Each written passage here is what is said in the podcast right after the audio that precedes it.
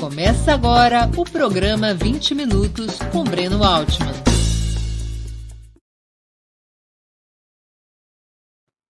Bom dia.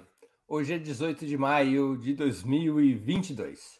Estamos dando início a mais uma edição do programa 20 Minutos. Nossa entrevistada é Júlia Rocha. Ela é médica, compositora, cantora e escritora. Suas canções são muitas. Seu livro de estreia foi Pacientes que Curam, publicado pela Civilização Brasileira. Militante do Partido Comunista Brasileiro em Minas Gerais, é uma das mais destacadas defensoras do Sistema Único de Saúde. Antes de começarmos a entrevista, queria pedir um pouquinho de paciência e atenção a vocês para o nosso imprescindível recado comercial. Opera Mundi tem como principal fonte de receita o apoio de seus leitores e espectadores. A sua contribuição, portanto, é decisiva para nossa manutenção e desenvolvimento.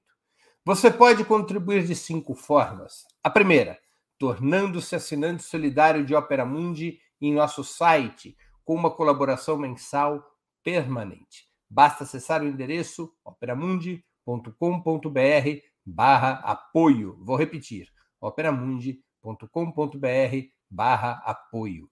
Segunda forma de contribuição, você pode se tornar membro pagante de nosso canal no YouTube. Basta clicar na opção Seja Membro em nosso canal nessa plataforma. Essa opção Seja Membro está bem diante de seus olhos nesse momento. Clique em Seja Membro e escolha um valor no nosso cardápio de opções.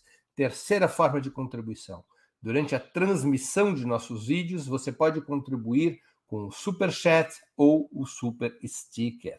Normalmente, apenas quem paga esse ingresso simbólico ou é membro contribuinte de nosso canal tem suas perguntas lidas e respondidas por nossos convidados.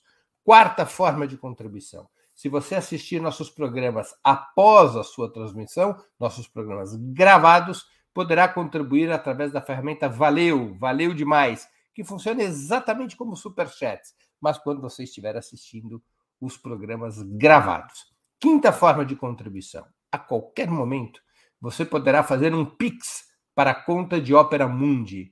Nossa chave nessa modalidade, nossa chave no Pix é apoie@operamundi.com.br. Eu vou repetir: apoie@operamundi.com.br. A razão social é última instância editorial limitada.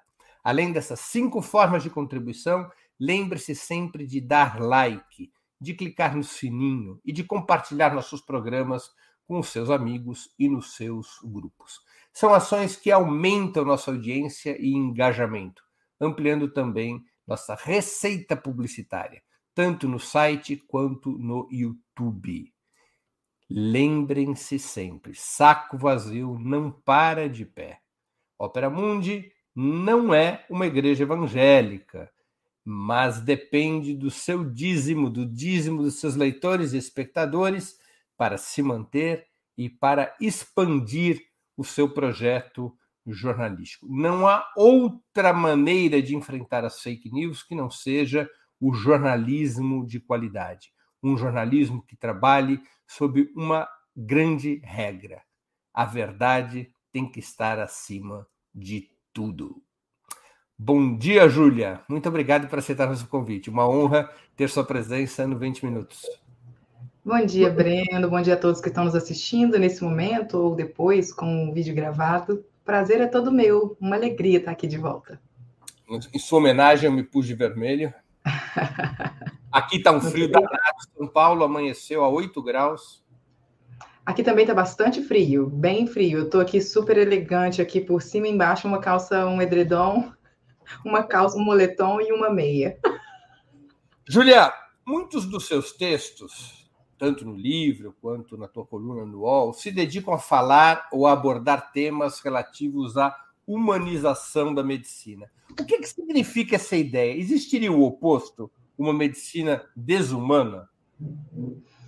Eu acho que a humanização da medicina, ela não está descolada de um processo de desumanização que ocorre com determinados grupos sociais desde sempre em todos os âmbitos da vida. Então, a pessoa que é tratada de forma desumana dentro de um consultório médico ou por um sistema de saúde, ela é tratada de forma desumana quando acessa um banco, na, no sistema de educação pública, ela é tratada de forma desumana no beco da favela com a violência policial, ela é tratada de forma desumana em todos os, os âmbitos da sua vida. Então, pensar numa medicina humanizada é pensar na ideia revolucionária de dizer para essas pessoas que sim, elas são seres humanos, elas são gente e merecem respeito. É, a desumanização é um processo muito brutal dentro de uma sociedade desigual como a nossa, né? E aí a gente pensa na medicina, na humanização da medicina, não como um processo descolado do tipo, ah, eu tenho a intenção de ser mais cordial ou mais gentil dentro do consultório com o meu paciente. Não é por aí. A, a humanização da, da medicina envolve a quebra de uma estrutura que desumaniza essas pessoas. E aí a medicina é naturalmente mais humana quando eu vivo num contexto onde as pessoas têm acesso aos seus direitos, elas têm acesso a conhecimento, elas têm acesso ao sistema público de saúde, e aí eu não preciso fazer tanto esforço né? Porque não é uma, um talento de algum profissional ou de outro, é uma, uma condição de vida que estabelece esse tipo de, de relação, né? De mais plana, menos hierarquizada e, por fim, mais humanizada. Isso tem muito a ver, digamos, com o tratamento que é dispensado pelos médicos aos pacientes? É uma mudança nos termos tradicionais desse relacionamento? Também, mas não só. Né? A gente está falando, por exemplo, de pessoas que podem encontrar dentro do consultório um médico gentil, capacitado, que baseia suas práticas em evidências científicas, mas que para chegar dentro daquele consultório precisaram pegar um ônibus e viajar 10 horas. Que ficaram o dia inteiro sem comer porque chegaram, por exemplo, num município que não é o seu, não tinham dinheiro para fazer um lanche e ficaram o dia inteiro ali sem comer.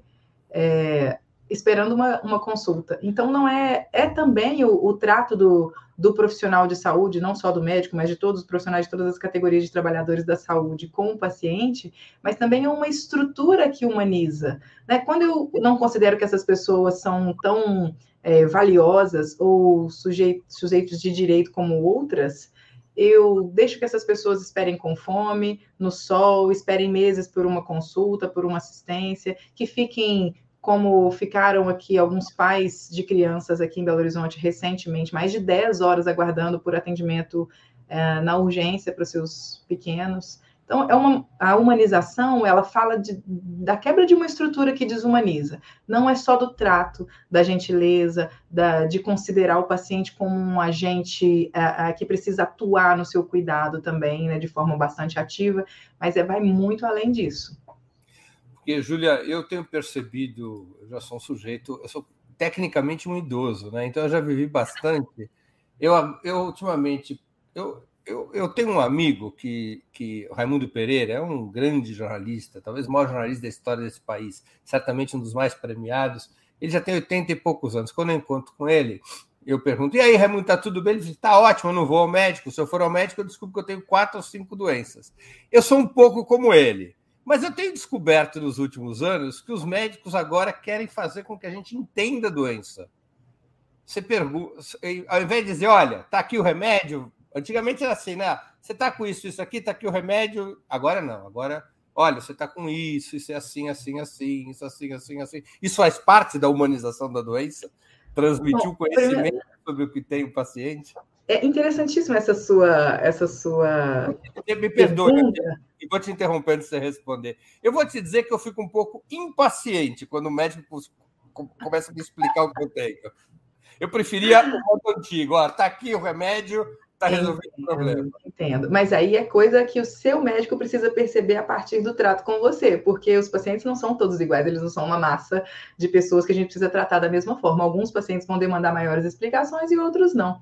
Mas pensando no início dessa conversa, né, do, do Raimundo, não é isso? É. é quando ele diz que está tudo bem porque ele não vai ao médico, olha, digamos que ele não está de todo errado embora a gente tenha consciência hoje que, de fato, algumas coisas a gente precisa fazer, é, não está nem perto do que se faz hoje, né? Assim, dentro da rede privada, principalmente quando a saúde é mercadoria, você é, soterra o paciente, né? O paciente fica ali debaixo de milhares de exames desnecessários que às vezes vão trazer para ele adoecimento e não melhora das suas condições de saúde. Então, o que se precisa fazer para se manter a saúde se faz fora do consultório: atividade física, uh, um consumo comedido de álcool, não fumar, manter o peso, uh, se manter ativo no dia a dia e comer direitinho. Não é, ele não está de todo errado, não. Mas é bom passar lá de vez em quando para a gente medir a pressão, né, meu povo? Saber como é que está a glicose, o colesterol e ótimo, tá bom. Não me fale da pressão. Mas em relação a essa questão da explicação, eu acho que conversa sim com a humanização, porque para algumas pessoas, especialmente a classe trabalhadora periférica, negra, que é 70% dos usuários do SUS, a gente tem uma realidade onde essas pessoas não são consideradas, né? E muitas delas demandam essa explicação e não as encontram. E às vezes vão encontrar em locais onde essa, essa informação ela está muito desqualificada.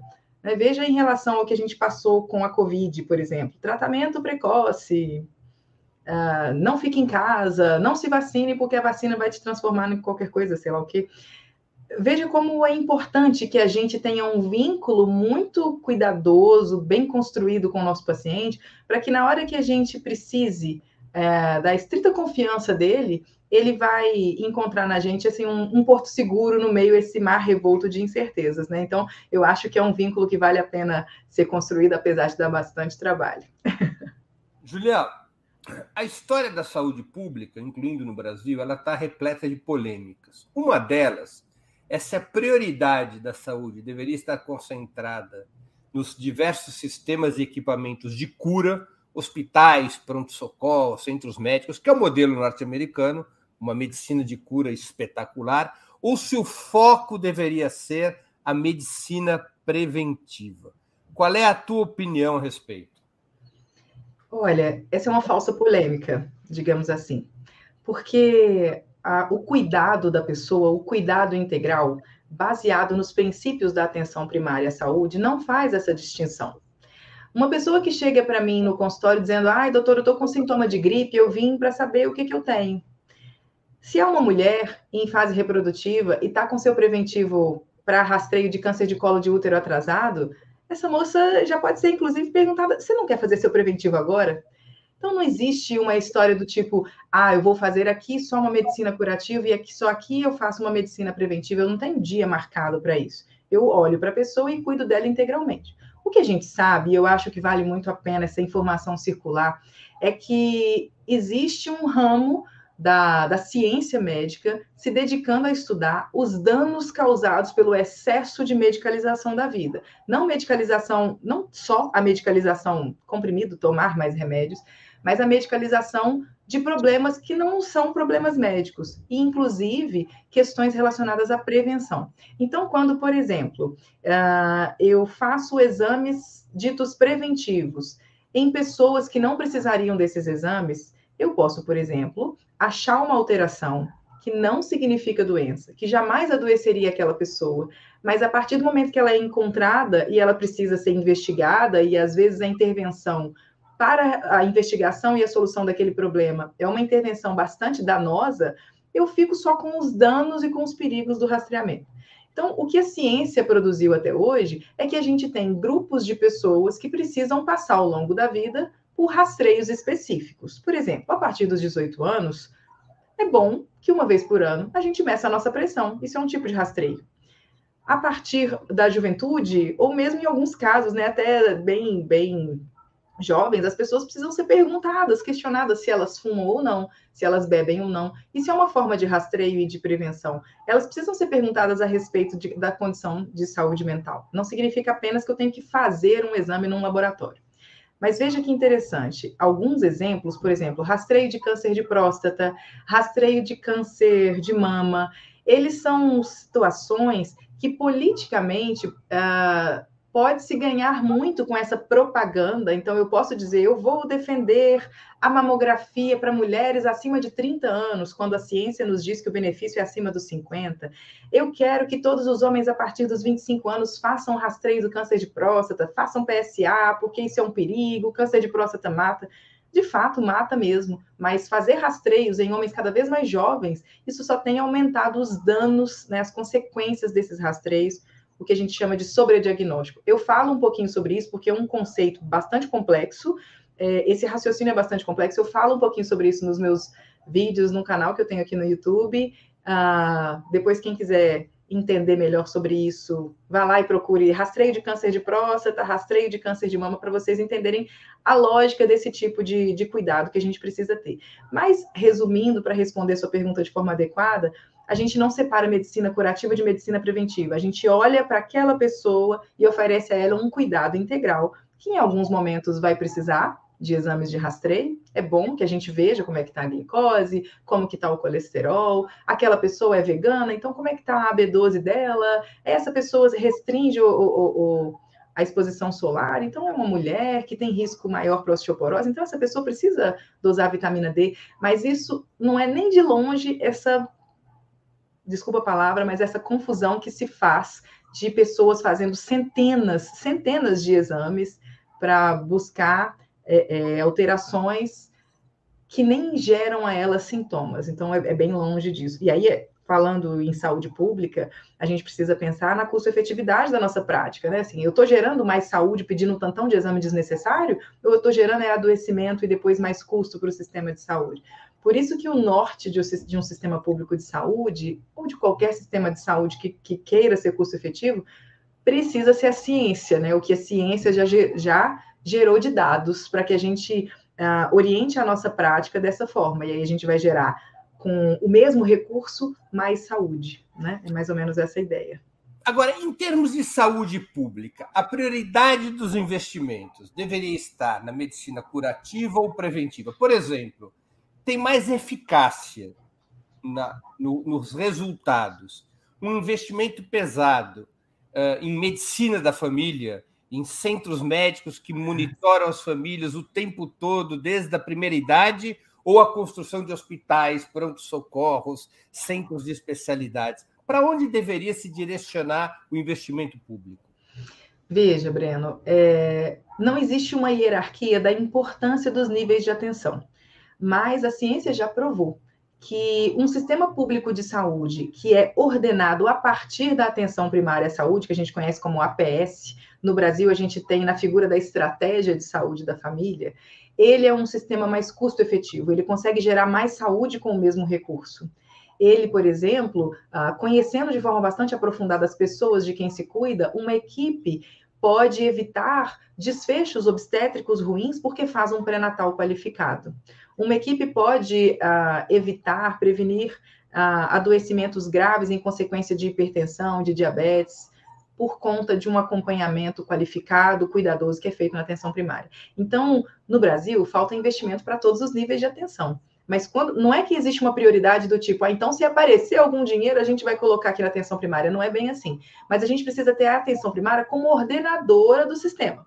Quando ela é ordenadora do sistema, eu tenho na figura do médico de família é, o coordenador do cuidado dessa pessoa, então essa pessoa tem uma vinculação com a equipe, o cuidado do médico, ele não é isolado, quando essa pessoa precisa de um acompanhamento em outros níveis de atenção, esse, esse paciente ele é encaminhado, mas ele volta para a responsabilidade dessa equipe, e aí eu faço coordenação do cuidado. Eu evito gastos desnecessários, eu evito que esse paciente tenha que se submeter a exames arriscados de forma desnecessária, eu evito agravamento desses adoecimentos, mas obviamente alguns dos nossos pacientes na atenção primária à saúde vão precisar de níveis mais complexos de atenção. E a gente precisa ter esse especialista focal, que principalmente é um especialista que precisa ter um olhar integral para esse paciente. Ele precisa saber que tem lá um, um, médico de família e comunidade e uma equipe da estratégia de saúde da família esperando esse paciente lá na unidade básica de saúde, para que ele não, não forneça esse paciente, não ofereça esse paciente um cuidado isolado, um cuidado que não leve em conta a sua integralidade, o lugar onde ele mora, a forma como ele se alimenta, o, o seu trabalho, e por aí vai. Acho que te respondi, se não. Claro, claro. Durante o governo Dilma Rousseff, foi implementado o programa Mais Médicos, cujo pilar foi a vinda de aproximadamente 10 mil médicos cubanos, todos com forte experiência em saúde da família Qual foi o impacto desse programa na tua avaliação? Veja, Breno, a gente vive num sistema capitalista e saúde é considerada uma mercadoria. Então, quanto mais escassa a mercadoria saúde, maior o preço da mercadoria saúde. Quando eu chego ah, num centro de saúde e não tem médico, pode saber que um consultório particular, privado ali, está ganhando com a ausência desse médico. Por mais perverso que perversa que essa lógica possa parecer, é exatamente isso que acontece. E eu não estou aqui colocando a culpa ou a responsabilidade nos meus colegas de classe, nos meus colegas médicos. Isso é uma coisa que precisa ser enfrentada de forma a, a sistêmica, né? Então, o programa é, de, de, de, do Mais Médicos, ele, ele chegou e disse assim, olha, agora não vai faltar mais médico no interior do Brasil, não vai faltar mais médico para as populações ribeirinhas, não vai faltar mais médico para aquela comunidade onde sempre faltou lá no interior, onde médico nenhum se vinculou. É, eu acho que é um, foi um programa fantástico, ele faz muita falta, né? Na prática, as, as periferias estão sem médicos, as periferias estão com poucos médicos, muito menos do que a gente precisaria. As periferias das grandes cidades, o interior do Brasil tem menos médicos do que a gente precisaria. Mas isso é, reflete o interesse de uma classe que ganha não com a saúde, mas com o adoecimento. Né? E aí eu não estou falando só de médicos, mas também de, de uma, uma, uma fração da classe médica que ganha com a ausência desses médicos aqui entendeu? Então, eu acho que esse programa ele não é suficiente. Eu acho que ele é fantástico, ele teve o seu momento, no seu é, na sua implantação, uma importância tremenda, hoje faz muita falta, mas a gente precisa avançar.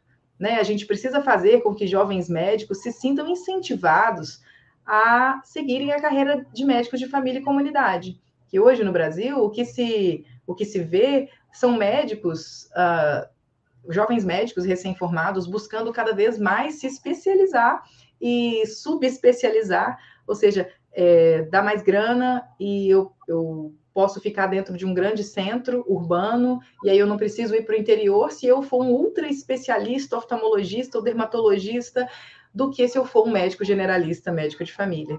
Então, é importante que a gente mexa nessa questão do fornecimento que é mais, né, de médicos, que é mais imediato, mas de fato a gente precisa mudar essa estrutura, a carreira do médico de família, a carreira dos médicos de um modo geral, concursos públicos, os vínculos hoje são precários.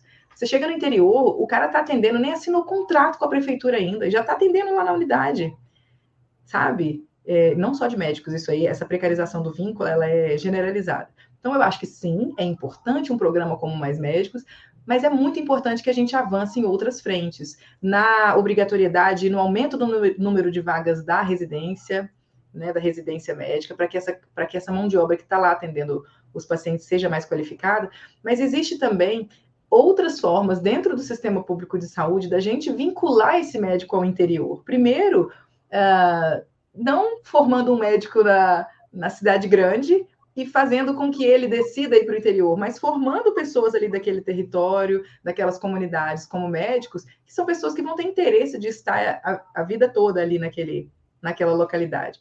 E existem também outras, outras formas de vinculação é, da população ao, ao, trabalho do médico da, e da equipe da estratégia de saúde da família que promovem esse tipo de, de situação. Por exemplo, em alguns países, no Brasil, a gente é vinculado ao nosso médico de família e comunidade no SUS pelo território. Então, eu moro aqui nesse lugar, nesse endereço, eu vou no centro de saúde, que é a minha referência, e já tem um médico lá me esperando para ser meu médico. Se ele for um médico dedicado, estudioso, cuidadoso, ele vai ser meu médico. Se ele não for, ele vai ser também.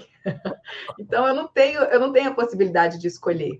Então, esse médico, ele vai para o interior, ele tem dois mil, três mil pacientes aguardando, às vezes mais, pelo trabalho dele, mas aí o dia que ele não quer mais uh, uh, estar ali naquele interior, ele volta é, para a cidade grande. E lá ele vai ter 2 mil, 3 mil pacientes esperando ansiosamente por ele, ansiosamente por ele. Em países é, que a gente tem uma, um processo de construção de uma lista de pacientes para cada médico que se forma e começa a trabalhar, você tem uma, uma meritocracia às avessas, né? A classe médica gosta muito da meritocracia. Então, eu, eu sugiro que a gente pense nesse tipo de, de política, que é o seguinte: o paciente ele pode se vincular, dentro de uma limitação territorial, ele pode se vincular ao médico que ele escolhe. Então, o médico que está ali empurrando com a... O sistema, que funciona, o sistema que funciona muito assim é o da França, né? Pois é, a gente tem outros, né? O sistema inglês, outros sistemas onde uh, existe um respeito territorial, mas você tem mais margem de escolha. Então, uh, se o médico que está ali disponível é um médico que você não, não teve uma boa vinculação, um médico que talvez tenha sido de alguma forma racista, machista na sua abordagem, você pode dizer assim: ah, não quero mais esse, médico, eu vou me vincular a outro. E o que, que acontece com o passar do tempo? Um bom médico, um médico dedicado, estudioso, que se dedica à população, ele vai para o interior, logo recém-formado, e ali constrói uma lista de mil, mil e quinhentos pacientes que estão sob seus cuidados. Quando essa lista está pronta e, ó, construída muito suor e trabalho, esse cara não vai querer sair do interior e ir para a capital para começar tudo do zero. Entendi.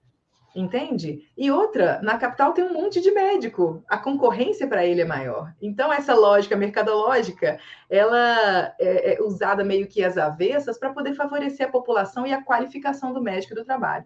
Obviamente, a gente está falando aqui é, de uma situação onde o médico ele se responsabiliza pela sua formação e tudo mais, mas é óbvio que a gente precisa de um sistema público onde esse médico vai prestar concurso, vai ter carreira, não só o médico, mas todos os profissionais da equipe. Eu falo uma linguagem muito viciada por conta de ser da categoria, mas todos os trabalhadores da saúde prestando concurso público, a vinculação é completamente diferente. Então, você tem uh, um tipo de, de estrutura que permite ou favorece com que eu fique nessas, nessas cidades menores, nessas comunidades onde os recursos são um pouco mais, mais restritos. E, óbvio, o SUS é um sistema em rede.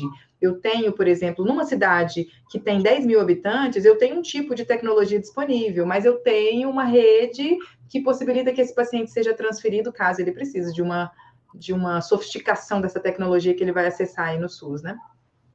O, o, argumento, um pouco dentro do que você está conversando, porque o argumento do, do governo Dilma para contratar os médicos cubanos foi de que os profissionais brasileiros, na sua maioria, se recusavam a trabalhar em áreas mais remotas e vulneráveis, apesar das ofertas salariais compensatórias apresentadas no programa Mais Médicos. Uhum. Ao que você atribui a essa resistência na tua categoria? Veja, Breno, até existem sim alguns colegas que uh, vão preferir não trabalhar no interior, que tem família em cidade grande e tudo mais. Mas veja que interessante como as coisas começam na formação. Se eu preciso de um médico lá para Itapecerica, que é interior de Minas, 180 quilômetros de Belo Horizonte, a cidade lá do meu pai. Paulo também tem Itapecerica, Itapecerica da Serra. É verdade, mas essa Itapecerica de Minas é a cidade do meu pai. Então eu preciso de um médico que vá para lá. Não é muito mais fácil que eu promova a formação de pessoas que são dali? Não é muito mais lógico que essas pessoas vão preferir estar próximas das suas famílias é, depois de formadas? Agora, existe também uma questão que ela é estrutural. O que eu tenho de deficiência do sistema público de saúde, mesmo na atenção primária à saúde, onde o nível de, de, de tecnologia pesada é, não é tão intenso, né? Do uso dessa tecnologia pesada não é tão intenso, que eu, eu preciso ali de tecnologias mais leves. Mesmo assim, eu tenho na atenção primária à saúde, no Brasil afora, muita desigualdade. Né? Não é possível que a gente chegue, como eu já cheguei por diversas vezes no interior de Minas para trabalhar, uma cadeira caindo aos pedaços, numa maca onde o paciente quase cai da maca, num banheiro sem porta. Eu já trabalhei em unidade onde o banheiro feminino não tinha porta. Olha que interessante. A gente não, não é ninguém quer trabalhar numa, numa situação como essa. Eu já trabalhei em unidades onde a parede do meu consultório, até metade, até a altura, era mofada.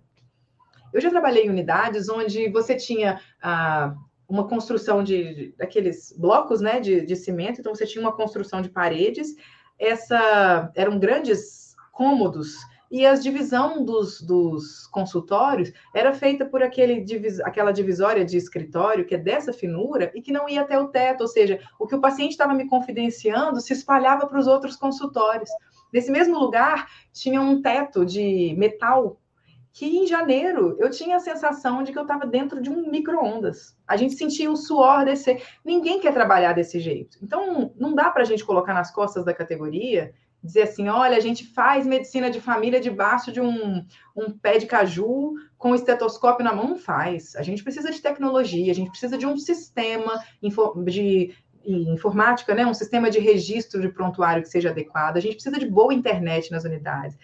O tanto que a, a pandemia, né, por mais drástica e catastrófica e trágica que ela tenha sido, ela nos ensinou a importância da telemedicina e o quanto a gente pode ser resolutivo a partir da telemedicina. Então, uma boa internet, um bom equipamento de vídeo e áudio dentro de uma unidade básica de saúde faria com que a gente reduzisse de forma importante a demanda por especialistas. A gente podia é, é, ter isso de forma sistemática, mas a gente não tem sequer internet de boa qualidade nas, nas unidades, principalmente nos consultórios. Né? A gente não tem, por exemplo, ah, uma coisa que há um tempo atrás a gente tinha, por exemplo, aqui em Belo Horizonte a gente tem, mas não é em todas as prefeituras.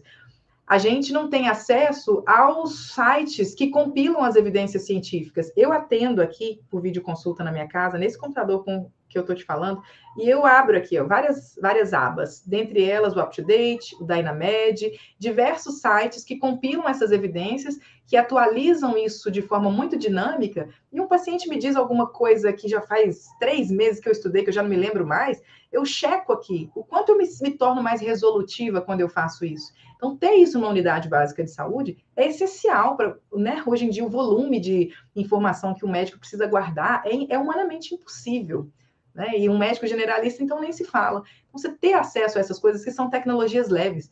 É, ajudam na fixação do médico. Você ter uma, uma formação continuada, esse cara está em contato com a universidade mais próxima, esse cara está recebendo formação continuada.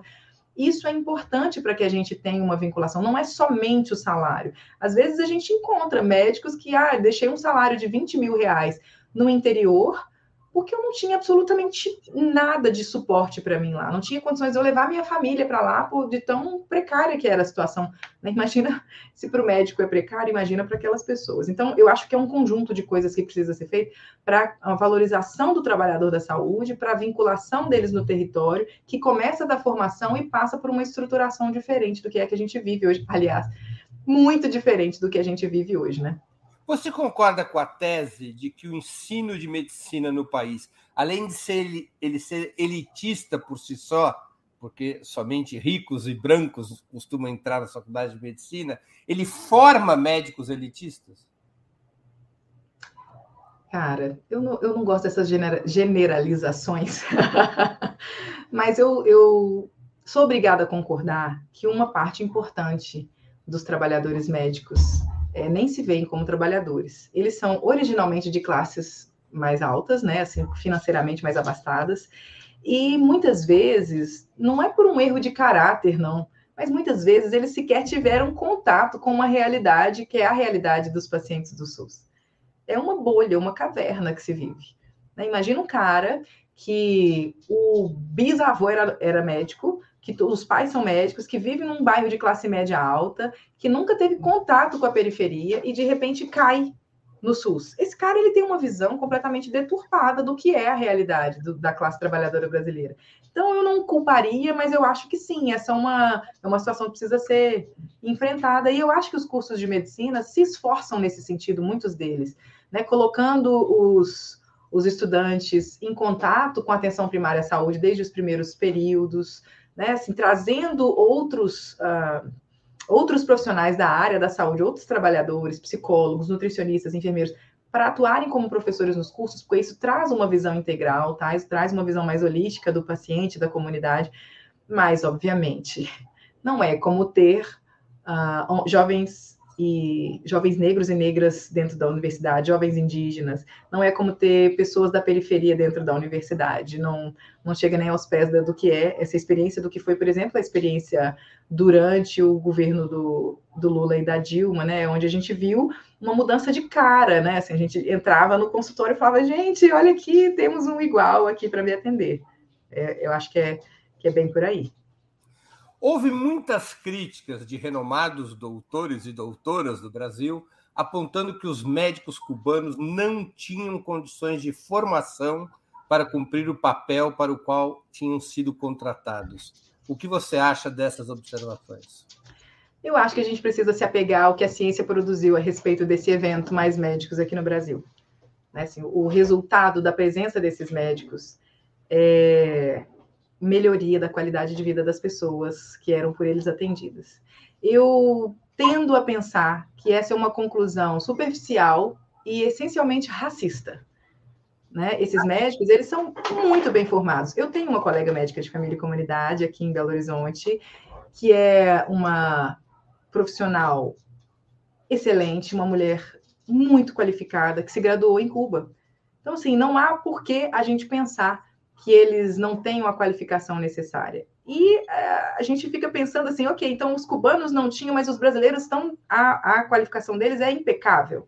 Né? Assim, a gente não tem nada para dizer sobre a formação dos médicos brasileiros, a gente não tem nada para dizer sobre o tipo de assistência que, é prestada em uma parte da, das unidades básicas de saúde. Eu acho que todos nós, incluindo eu, a gente tem é, deficiências, potências e deficiências dentro da nossa formação, e a gente precisa estar em constante formação, em contato com os nossos pares, para que a nossa prática não, não se torne defasada. Eu acho que é por aí. Então, eu penso que a, essa ideia de que médicos cubanos são piores ou, ou menos ou pior formados é uma ideia essencialmente racista. Por que, que os médicos cubanos se transformaram numa espécie de vanguarda médica mundial em situações de crise?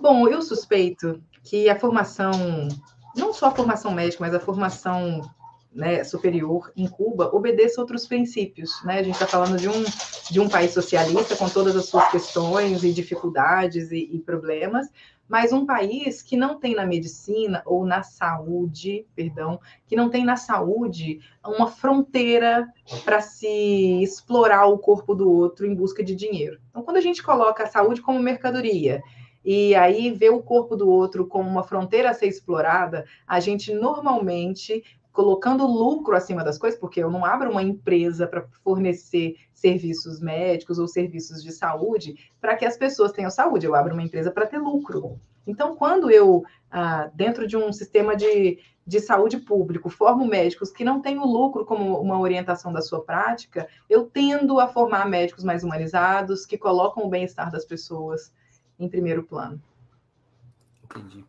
Antes de continuarmos, eu queria pedir novamente que vocês contribuam financeiramente com Opera Mundi. Lembrem-se que há cinco formas de fazê-lo. A primeira é a assinatura solidária em nosso site, operamundi.com.br barra apoio, eu vou repetir, operamundi.com.br barra apoio. A segunda é se tornando membro pagante de nosso canal no YouTube, basta clicar em Seja Membro e escolher uma, um valor no nosso cardápio de opções. A terceira é contribuindo agora mesmo com o Super Chat ou o Super Sticker. A quarta é através da ferramenta Valeu, valeu demais, quando estiverem assistindo nossos programas gravados. A quinta é através do Pix. Nossa chave no Pix é apoie.operamundi.com.br. Vou repetir, apoie.operamundi.com.br é a nossa chave no Pix. A nossa razão social é última instância editorial limitada. Contribuam, contribuam.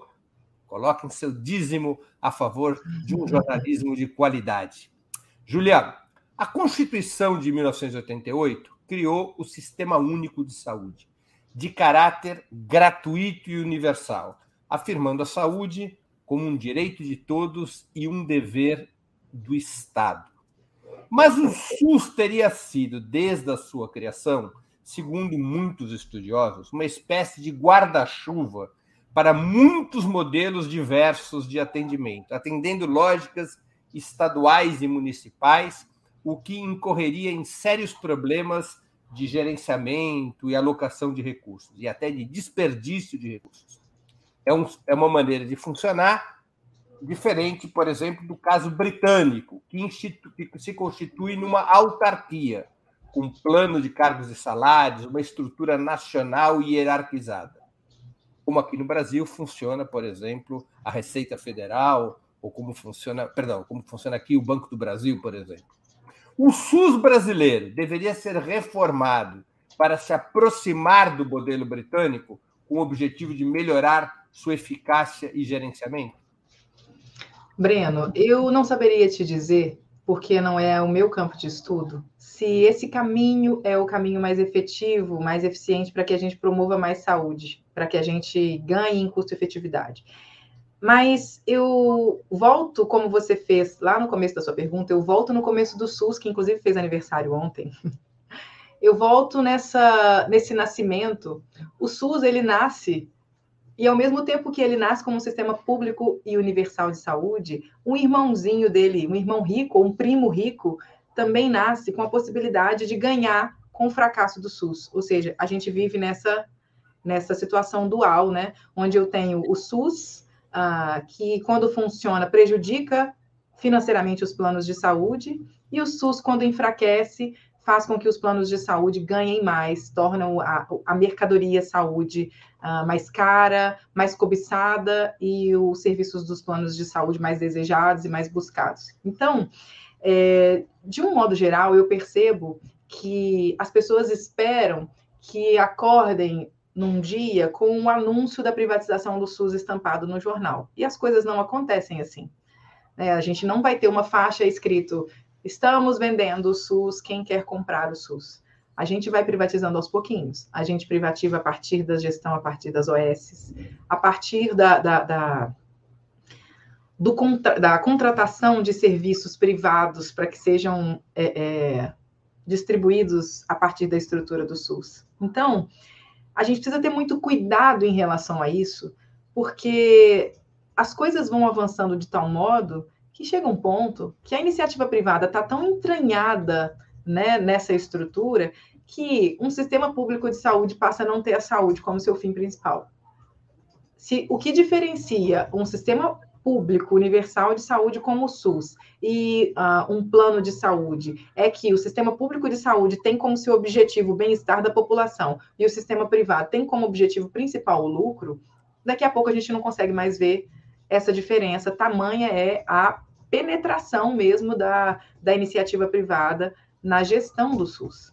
A gente tem vínculos precários, a gente tem salários defasados, a gente não tem plano de carreira é, para a maior parte dos, dos, trabalhadores do SUS, a gente tem uma gestão privatizada, o que, que falta?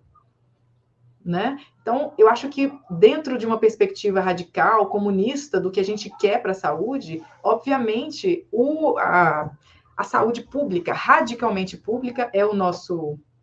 É o nosso. Que queria dizer a saúde radicalmente pública? O que quer dizer saúde radicalmente pública?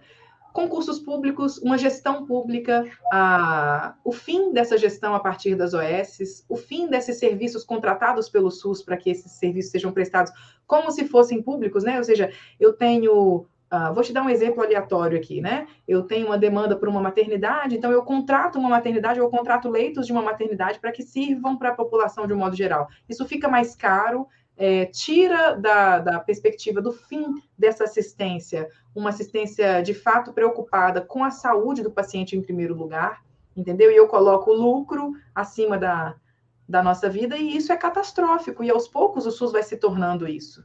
Né? A gente precisa radicalizar esse discurso, dizer que a gente quer um SUS de fato público, de fato é, é, com um controle social muito aguçado, um controle social capaz de trazer para a centralidade das, das das decisões a partir da, da, da coleta desses dados na população, trazer para a centralidade das decisões sobre o SUS a vontade popular genuína, né?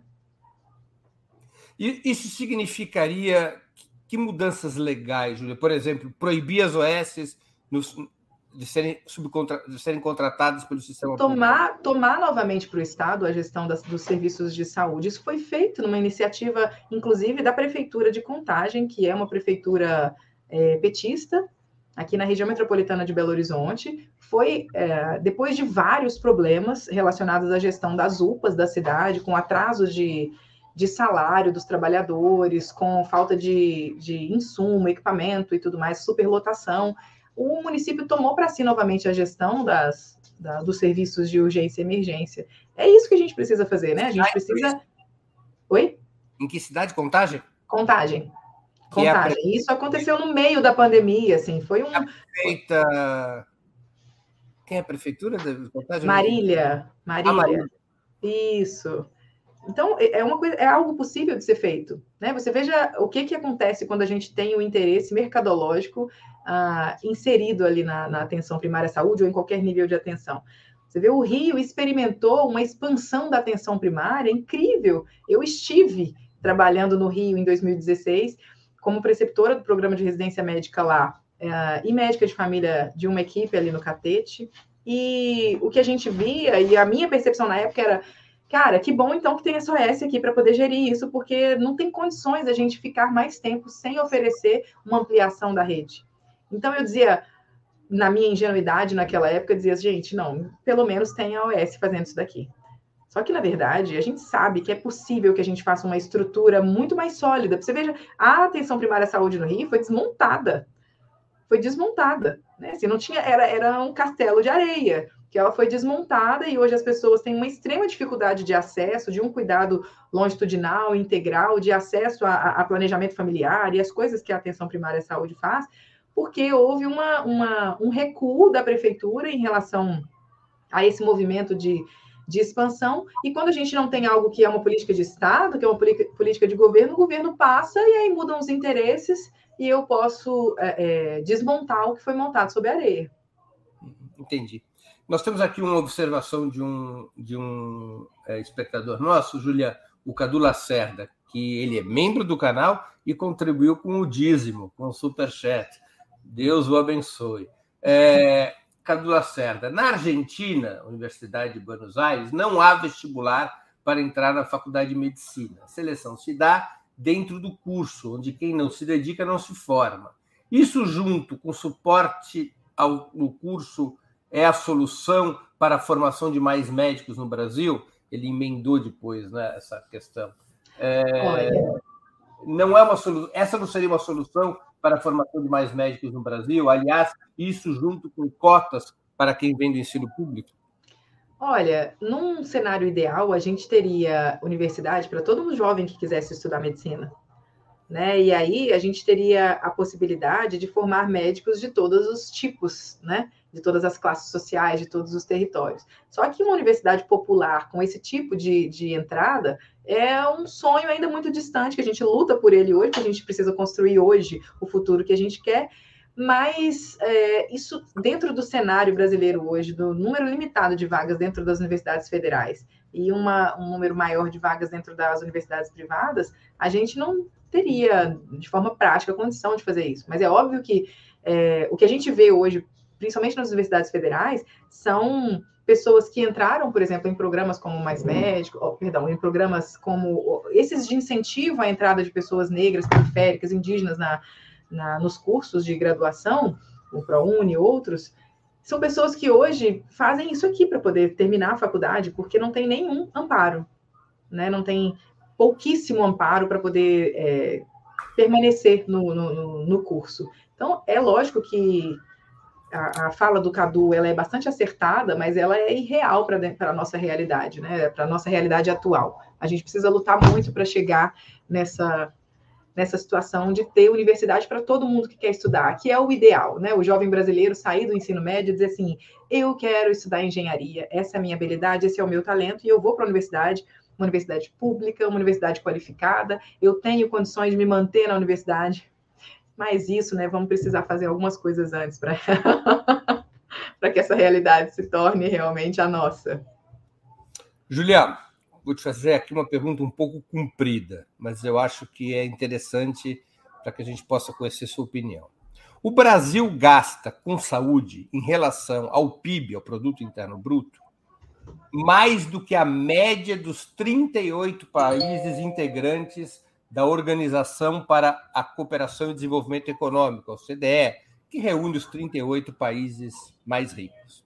Em 2019, no Brasil, se gastou um total de 9,3% do PIB com saúde, contra 8,2% dos integrantes da OCDE. Essa é a boa notícia.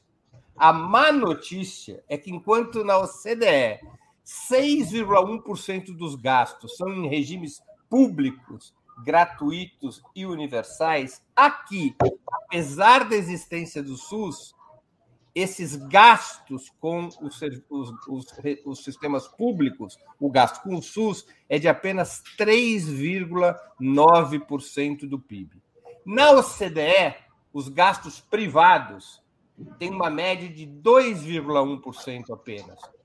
Tem um gasto, tem uma média de 2,1%. Apenas 25,60% dos gastos totais. Mas no Brasil, esses gastos privados correspondem a 5,4%, ou seja, 58,1% dos gastos totais com a saúde são privados.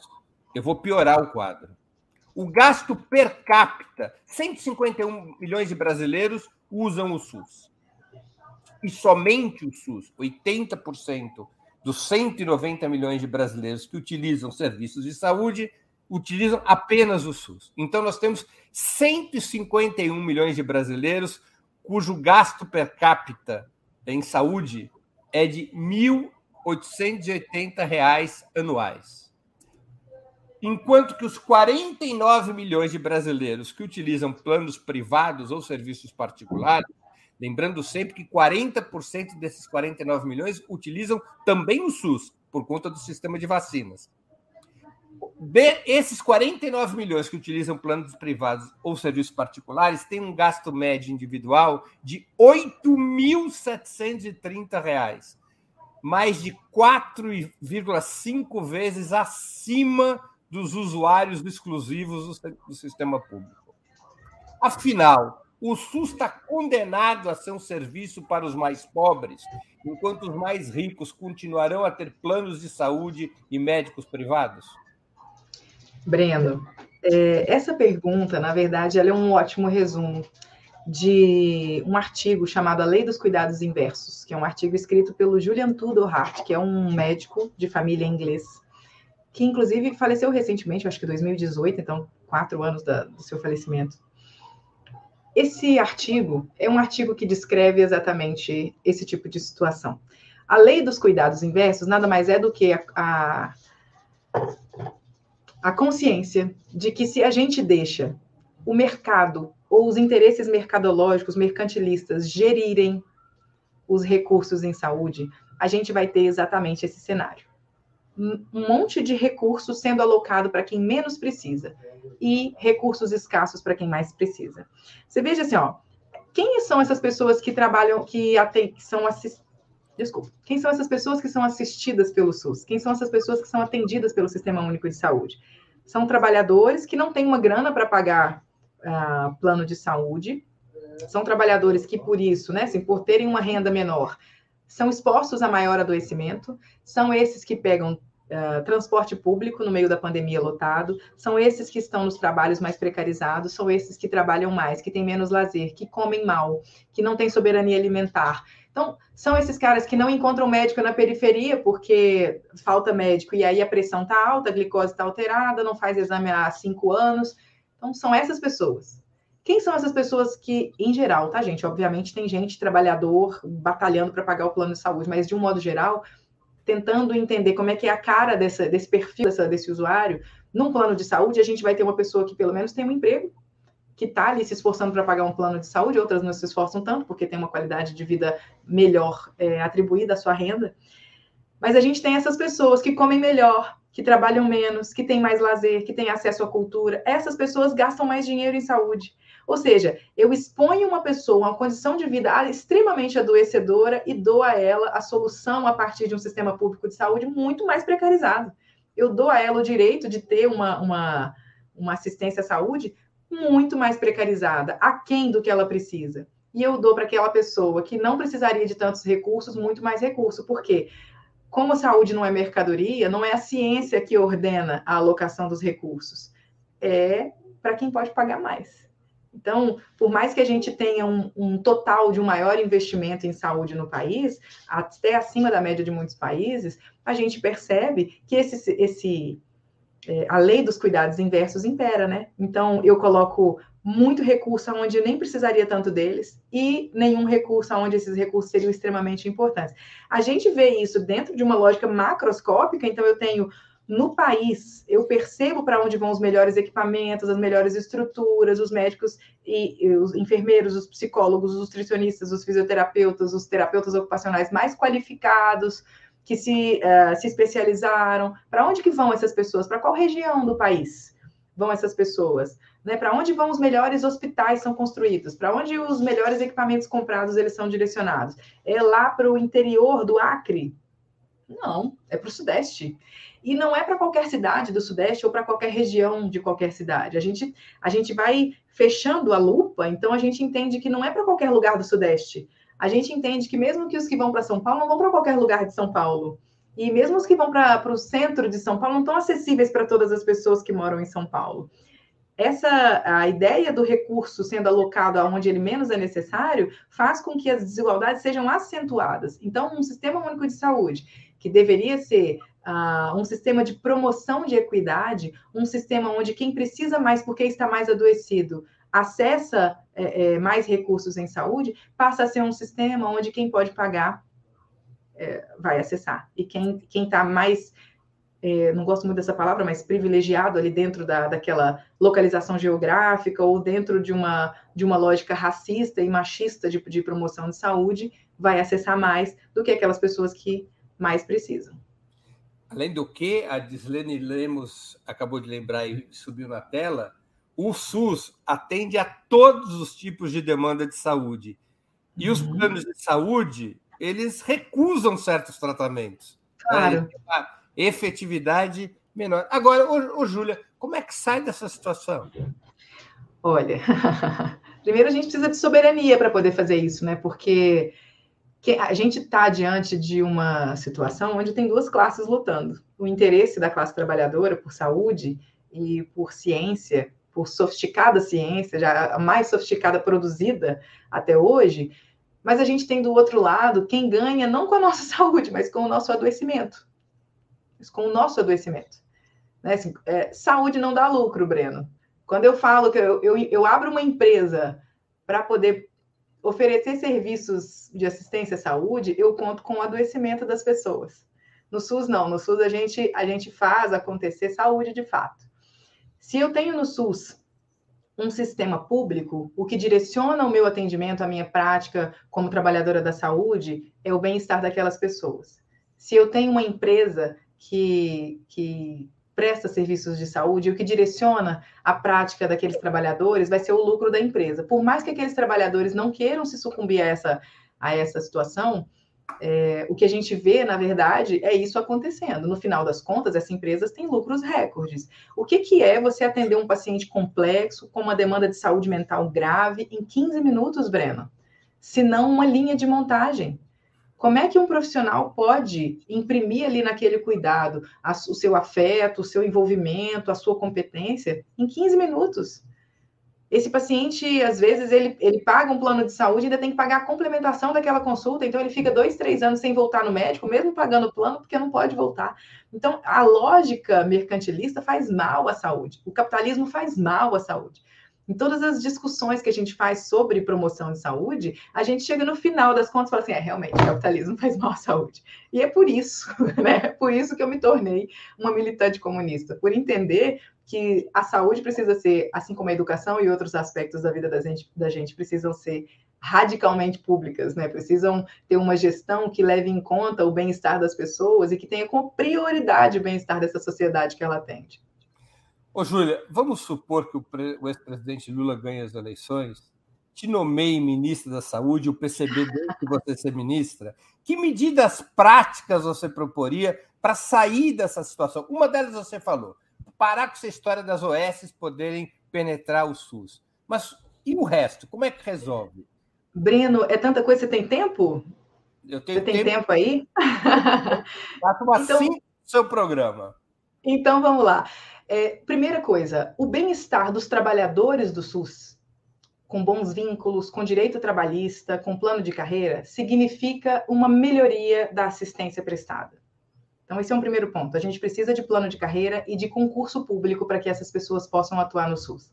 A gente precisa de uma melhoria imediata das estruturas. Deixa eu fazer uma pergunta aqui, porque os médicos e trabalhadores da saúde do SUS, eles são contratados, na sua imensa maioria, no plano municipal e estadual. Você acha que teria que criar uma carreira única nacional do SUS? Esse debate é um debate ainda em aberto e a própria categoria tem suas divergências, né? As próprias categorias. Mas eu acho que é uma, um debate que precisa ser, precisa ser feito. É preciso haver uma vinculação pública, né? Assim, esse vínculo precisa ser um vínculo é, forte. Hoje, o que acontece é que os médicos são ah, contratados assinando um papel na prefeitura é, por RPA ou fazem uma, abrem uma pequena empresa para poder fazer a prestação do serviço, e esse médico vê um monte de irregularidades e sequer pode falar, porque esse médico ele não tem estabilidade. Então, ele vê um monte de coisa acontecendo que é absurda, mas ele não é um, apesar de ser um servidor público na prática, ele não é um servidor público de direito. Então, ele não consegue fazer nada além do que ele é, é...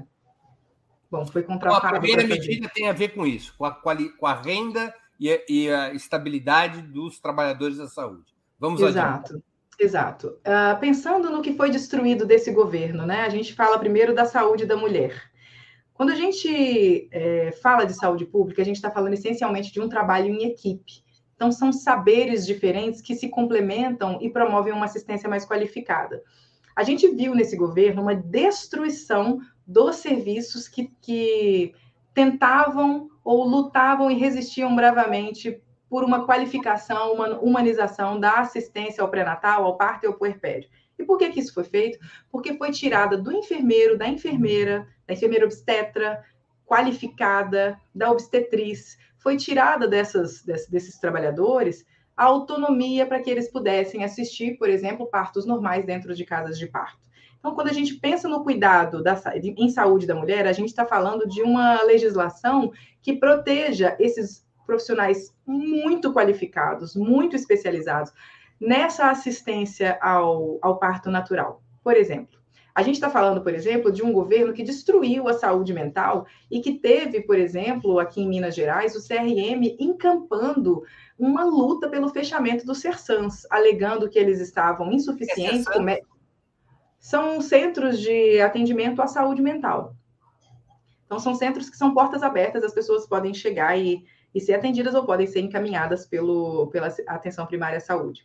Então, veja que, é, por interesses alinhados né, com, é, contra a luta antimanicomial, o CRM, a, o CFM, bastante alinhados com o negacionismo científico do, do, do governo federal, atacaram as políticas de saúde pública, fazendo com que muitos retrocessos acontecessem. Então, o reforço, né, assim, a, a, a instituição ou a, a, vamos dizer, a palavra me fugiu, mas o reforço, né, assim, da importância dessas políticas públicas e o fortalecimento a partir da, da, do, do financiamento dessas políticas públicas é importantíssimo para que a gente volte a respirar fundo no que se refere ao desmonte da política de atenção à, à saúde mental, que foi é, implementado por esse governo. Então, eu acho que, uma, de, de, forma prática, a gente pode pensar nas populações oprimidas e, e, e com dificuldade de acesso, de um cuidado integral e qualificado, como mulheres, como pessoas negras, como é, os povos indígenas, como as, as, pessoas em adoecimento psíquico, e trazer para a centralidade do debate a, o quanto o oferecimento de uma assistência qualificada para essas pessoas é contra-hegemônico. E isso, Bruno, Breno, desculpa, e isso é, tendo como norteador a população, né, o controle social que é feito a partir dos conselhos de, de saúde. São essas pessoas que vivem a realidade do SUS, que vivem uh, nos territórios onde a gente assiste essas pessoas, que precisam nortear as nossas políticas públicas. Como resolver o subfinanciamento do SUS? Primeiro, o SUS ele nasce, ele nasce, como eu te falei, né, com o primo rico dizendo a ele que assim que está à espreita na esquina, assim que ele titubear, ele cresce né? Assim, ele, ele se sente mais forte. Se a gente está pensando no sistema. É a medicina privada. É a medicina privada. E todos esses tubarões, né? Assim, são, é, são grupos riquíssimos e com uma influência política poderosíssima e que, às vezes, é, até pouco tempo atrás, financiavam campanhas, financiavam políticos para que eles defendessem dentro do, do parlamento um sistema de saúde público mais enfraquecido, né? Então, eu acho que se a gente quer sair dessa situação onde as pessoas que mais precisam de recurso público são as que menos recebem, a gente precisa fazer uma, uma radicalização desse debate, para que o sistema público de saúde seja um sistema de fato fortalecido, para que a gente não precise ficar nas mãos de interesses puramente mercantilistas, mercadológicos, quando a gente vai buscar acesso né, aos serviços de assistência de saúde. Você acha que os planos de saúde deveriam ser extintos ou o SUS fortalecido com mais verbas e na disputa entre o sistema público e o sistema privado haver um fortalecimento da saúde? Não, eu acho que pensando no interesse da classe trabalhadora, a gente precisa de um sistema único de saúde que seja público. Porque se eu tenho a presença, a, a, a assistência privada precisa ser inviabilizada. Porque se eu tenho a presença de um sistema é, Mas por decreto de... ou por concorrência? Eu, eu acho que essa, essa, isso precisa estar na legislação. Eu acho que a gente precisa ter de forma radical um sistema público, um sistema público de saúde fortalecido a ponto de a gente não ter a possibilidade da concorrência. Porque existir a possibilidade da concorrência, ele é, um, é uma situação que leva a interesses mercadológicos a vida toda, o tempo todo, questionando a existência do SUS né, questionando a existência de um sistema público de saúde. Eu passo a ter a saúde como uma mercadoria que eu, é uma fronteira para o capitalismo explorar. O Você levaria o presidente Lula Aqui está, como sua ministra, estou te entregando um projeto para apresentar ao Congresso, pelo qual, a partir daqui a um ano, ficam proibidos os planos privados. Breno, política não se faz por decreto, né? Se faz por convencimento. Eu acho que, antes de mais nada, a gente precisa trazer a população para o debate público, politizar o debate público, trazer as pessoas para se acharem, como elas se acham donas do carnaval, elas têm que se achar donas do SUS. E a partir daí, dessa demanda, né, que, que é genuinamente popular, que nasce do, da politização do debate, a gente vai conquistando até que se chegue numa realidade mais favorável. Perfeito. Só entraria na sala do presidente Lula se você tivesse centenas de milhares nas ruas querendo um sistema único, universal, público e gratuito. É isso, ia adorar. Ia adorar, muito que bem. Júlia, nós estamos nos aproximando das eleições nacionais. Em quem você vai votar para presidente? Breno, Breno, quer me cancelar, Breno? Qual a sua resposta?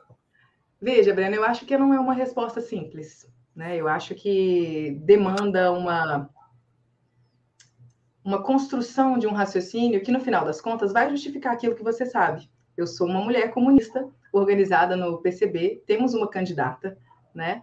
É, Sofia Manzano, qualificadíssima, e no final das contas a gente vai chegar a esse ponto. Mas eu acho que merece esse debate, ele merece uma, uma reflexão, né? É legítimo que o partido conceba e tome para si táticas eleitorais na construção de médio e longo prazo diferentes, né?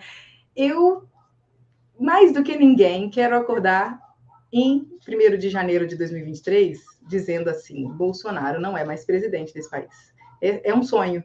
E, obviamente, eu tenho consciência, eu não sou cega, a gente lê a conjuntura e percebe que o Lula, de fato, é uh, essa figura capaz de vencer Bolsonaro. Mas eu acho que tem um pensamento um pouquinho diferente entre a forma que a gente, uh, como comunistas, entende essa conjuntura.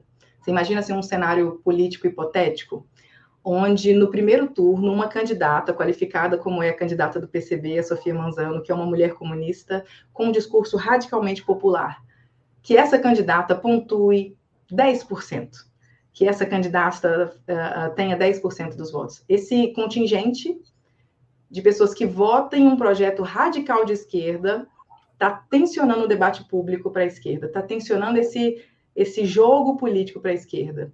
Então, ah, na mesa com Lula, esses bilionários, os donos dos planos de saúde, os donos das escolas, né, os donos das redes de ensino, na verdade. Então, esses caras, eles vão ter quase 20 milhões de votos, né, assim, uma espada que significa 20 milhões de votos, apontando para eles. Então, nesse cenário, uh, o fortalecimento da esquerda radical não deixa de ser uma base importante de apoio para um futuro governo do Lula. Então, é importante que a gente não reduza esse debate ao vou votar no Lula no primeiro turno ou não. São duas formas de pensar, né? Assim, a, a base de apoio do Lula hoje considera que o Lula ganhar no primeiro turno é o que vai fortalecê-lo politicamente. E, por outro lado, a gente tem comunistas pensando que uh, o crescimento do, da, da, da, politização do debate, o crescimento da, da, da esquerda radical vai ser a sustentação importante para que o governo Lula possa avançar ainda mais em políticas que vão, ao fim e ao cabo, trazer benefício para a classe trabalhadora, porque no final das contas é isso que a gente, que a gente quer essas duas visões elas precisam ser respeitadas, né? Por isso que o, o diálogo precisa estar tá, tá sempre aberto. A nossa forma como partido de olhar para esse cenário não é uma, uma, uma, simples demarcação de posição ou uma, uma brincadeira irresponsável, não. É uma é a ideia que a gente tem de que a gente está construindo o Brasil que a gente quer ver daqui a alguns anos, né? Esse país trágico que a gente está tá vivendo hoje, ele foi pensado quando Bolsonaro sequer tinha capacidade de pontuar numa pesquisa para a presidência da República. Então, ele foi pensado quando o Bolsonaro não existia politicamente como uma possibilidade a, de ser presidente, mas a gente também está é, é, tá fazendo isso hoje, né? A gente está fazendo hoje quando o Brasil é um país capitalista, neoliberal, com um governo neoliberal que retira direitos da população, a gente está sonhando com um país radicalmente diferente desse. Então, mas, essa, essa construção mas, nesse sentido mas se o cenário não for tão alvissareiro como o que você imagina, da Sofia Manzano poder ter 10%, é, e for um cenário no qual ela, ela terá eventualmente menos de 1%, e isso for exatamente o que faltar para o ex-presidente Lula ganhar já no primeiro turno. Não é, fica eu acho complicada para o PCB? Poxa, a gente vai colocar essa culpa é, numa esquerda radical tão pequenininha, com menos de 1% dos votos? Aqui não tem culpa. é coisa de justiça e de religião. Aqui, aqui apenas eu estou argumentando dentro do seu cálculo. Sim, sim. É claro que é uma, uma responsabilidade que a gente toma para si. Mas se a gente for pensar numa lógica matemática, a gente tem outros candidatos com uma porcentagem maior do eleitorado, e esses candidatos ou seus eleitores não estão sendo cobrados como a esquerda radical está sendo cobrada. A gente tem uma ideia de construção é, de país a longo prazo, a médio e longo prazo, que uh, o, o, tipo de debate que a gente propõe hoje não é um debate que prejudica a classe trabalhadora, trabalhadora pelo contrário. Né? A gente, o crescimento do, da, da capilaridade do discurso radical, ele é um crescimento que politiza as pessoas, que coloca as pessoas na rua para defender uma, uma política pública é, de mais valorização da classe trabalhadora. Então, não é de qualquer jeito que se olhe, não é um discurso contra uma, uma eleição de um líder como Lula, da esquerda, da esquerda liberal, que, que se propõe a conciliar é, com algumas coisas que para a gente não é uma não é uma possibilidade. E eu ressalto, mais importante, ou tão importante quanto a gente eleger o Lula, seja no primeiro turno ou no segundo turno, vamos ver o que a história nos reserva, mas tão importante quanto a gente eleger o Lula é a gente eleger um parlamento que tensione esse debate ainda mais para a esquerda. Porque são esses, é a presença desses parlamentares é, da esquerda radical, de uma esquerda que, que considera o, o, o ideário revolucionário né, como algo como um norte para si, é a presença dessas pessoas ali, ou desses, da representação desses grupos, que vai fazer com que ah, haja um conforto na negociação, né, dessa para que o presidente consiga é, mais benefícios para a classe trabalhadora e arrancar direitos dessas negociações, porque nesse tabuleiro de xadrez está aí uma, uma, uma, um espaço de negociação onde a força popular, onde a mobilização da população é extremamente importante. Muito bem. Bom, pessoal, nós temos aqui uma, uma surpresa, né? uma, uma chave de ouro antes da gente fazer as perguntas finais. É, não, eu vou fazer primeiro as perguntas finais tradicionais e vocês vão aguardar a surpresa para depois dessas perguntas.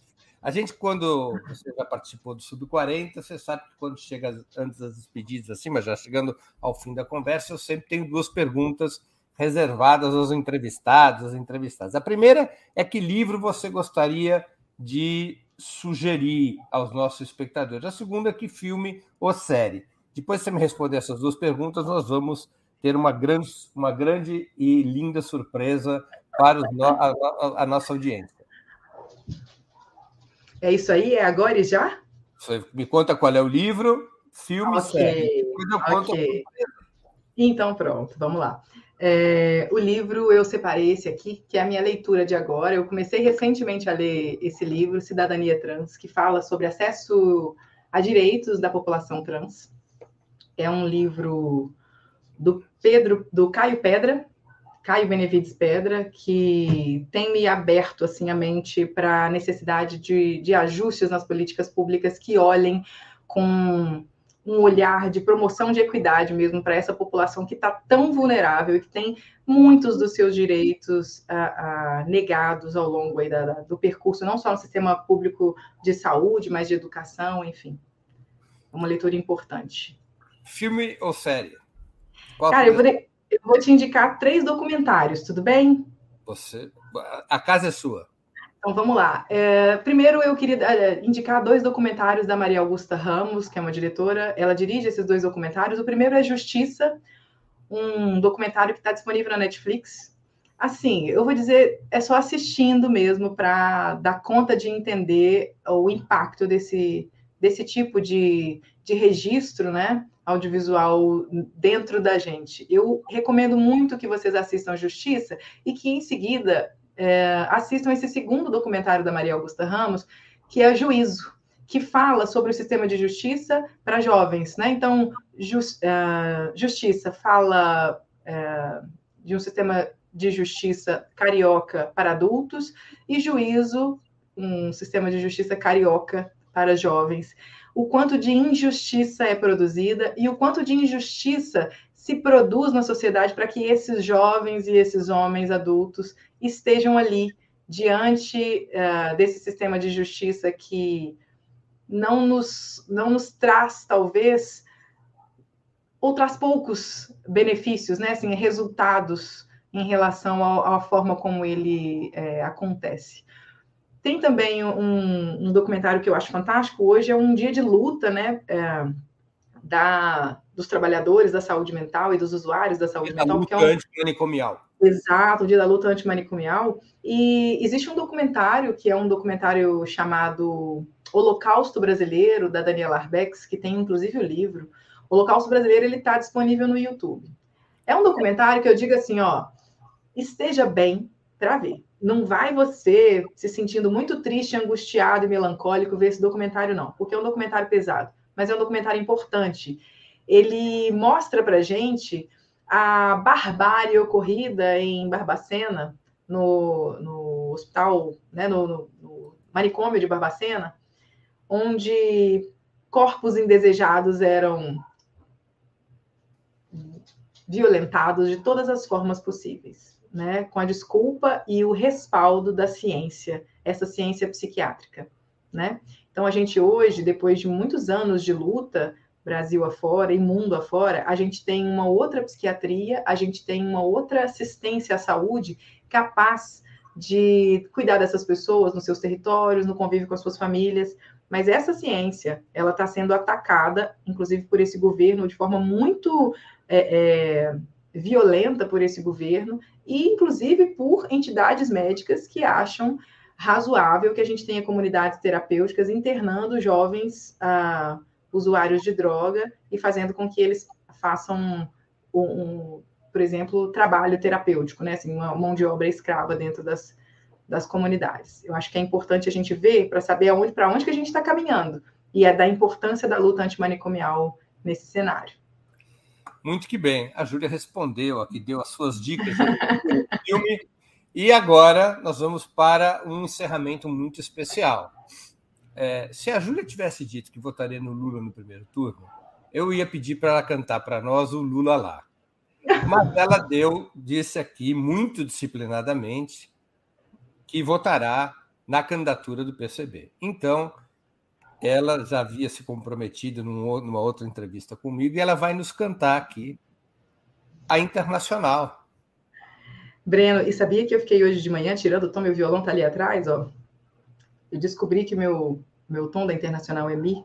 Então vamos lá, minha gente. Vamos lá. Isso. Esse hino me emociona muitíssimo. Então, talvez no meio do caminho eu, eu dê uma titubeada aqui, mas embora. Bora lá. Assim, ó. De pé, ó vítimas da fome, de pé, famélicos da terra, da ideia a chama já consome a crosta bruta que só terra. Cortai o mal bem pelo fundo, de pé, de pé, não mais, senhores. Se nada somos nesse mundo, sejamos tudo, ó produtores. Bem unidos, façamos